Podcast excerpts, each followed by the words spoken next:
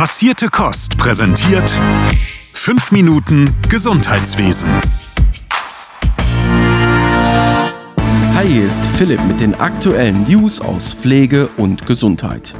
Lauterbach steht zu Fehlern in der Corona-Politik. Gesundheitsminister Karl Lauterbach hat Fehler beim Umgang mit Schulen und Kitas während der Corona-Pandemie eingeräumt. Die teilweise monatelangen Schließungen seien aus heutiger Sicht zu hart gewesen und durchaus kritisierbar. Zum damaligen Zeitpunkt hätten beratende Wissenschaftlerinnen der Regierung dies empfohlen, so Lauterbach, da die Übertragung des Virus noch zu wenig erforscht gewesen sei. Die Folgen für die Kinder und Jugendlichen seien auch drei Jahre nach Ausbruch der Pandemie zu spüren, sagte Bildungsministerin Bettina Stark-Watzinger. 65 Prozent der Betroffenen hätten noch immer erhebliche Lernrückstände. Weitere Folgen seien Vereinsamung, psychische Probleme und Gewichtszunahme. Besonders betroffen sind wohl Kinder und Jugendliche aus sozial benachteiligten Familien. Man müsse aus diesen Fehlern lernen und das Bildungswesen grundsätzlich stärken und krisenfester machen, so die Ministerin. Wir von Passierte Kost finden es gut zu sehen, dass PolitikerInnen auch so offen und selbstkritisch mit Fehlern umgehen können.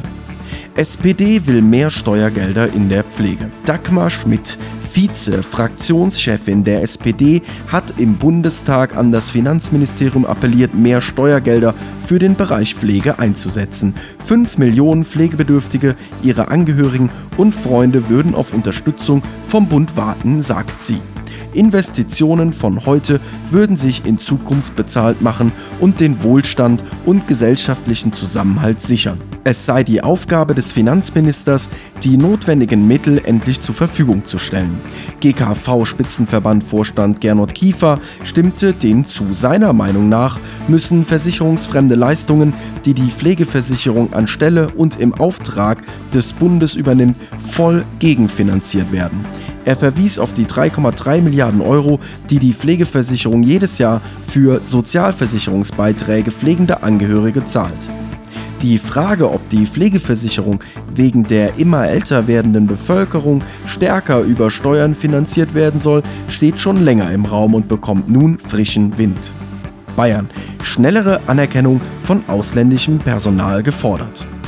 Um den Fachkräftemangel in der Pflege einzudämmen, will die bayerische Staatsregierung nun ausländische Berufsabschlüsse in der Pflege und Medizin schneller als bisher anerkennen.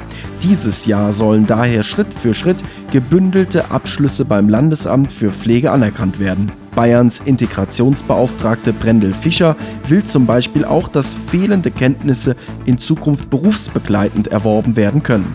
Gesundheitsminister Holleczek macht aber auch klar, dass die Beschleunigung der Anerkennung stets mit der Sicherung der Qualitätsstandards einhergeht. Außerdem wolle er sich beim Bund für eine standardisierte Kompetenzprüfung ausländischer Pflegekräfte einsetzen.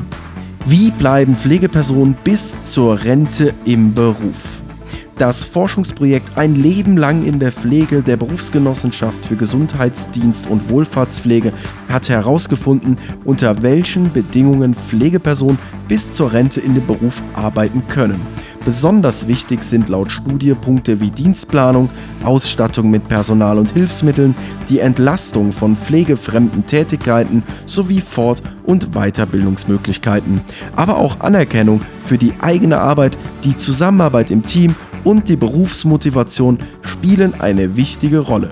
Die meisten Befragten gaben an, den Beruf als abwechslungsreich, fordernd und sinnstiftend zu empfinden und dass sie sich keinen anderen vorstellen könnten. Was viele allerdings zum Aufhören bewegt, sind die untragbaren Arbeitsbedingungen. Poetry Slammerin berührt Pflegekräfte. Kennt ihr Poetry Slam? Es handelt sich dabei um eine Art Dichterwettstreit, bei der Poetinnen selbstgeschriebene, sich reibende Texte vor Publikum vortragen. Eine von ihnen ist Lea Weigand, gelernte Gesundheits- und Krankenpflegerin und Medizinstudentin. Vor kurzem ging ein Video von ihr viral, in dem sie ihren Text ungepflegt vorträgt. Mittlerweile haben es 2,6 Millionen Menschen gesehen. Lea spricht darin über ihre Zeit in der Pflege und die positiven sowie negativen Erfahrungen. Mehrere Menschen kommentierten ergriffen den Beitrag, berichteten selbst von Erlebnissen aus der Pflege oder tauschen sich untereinander aus. Ein Ausschnitt aus dem Vortrag lautet so. Pflege ist existenziell und außerdem toll. Pflege ist generell und anspruchsvoll. Du sagst, du könntest das ja nicht. Ich sag, wir auch nicht. Nicht so. Wenn ihr das Video sehen wollt, findet ihr den Link dazu in den Show Notes.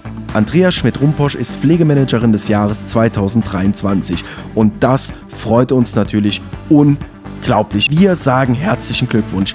Die Pflegedirektorin und das Mitglied des Vorstandes des Universitätsklinikums Essen hat die Jury mit ihrem Engagement für die Akademisierung der Pflege, die Verbesserung der Rahmenbedingungen und eine bessere Patientenversorgung überzeugt.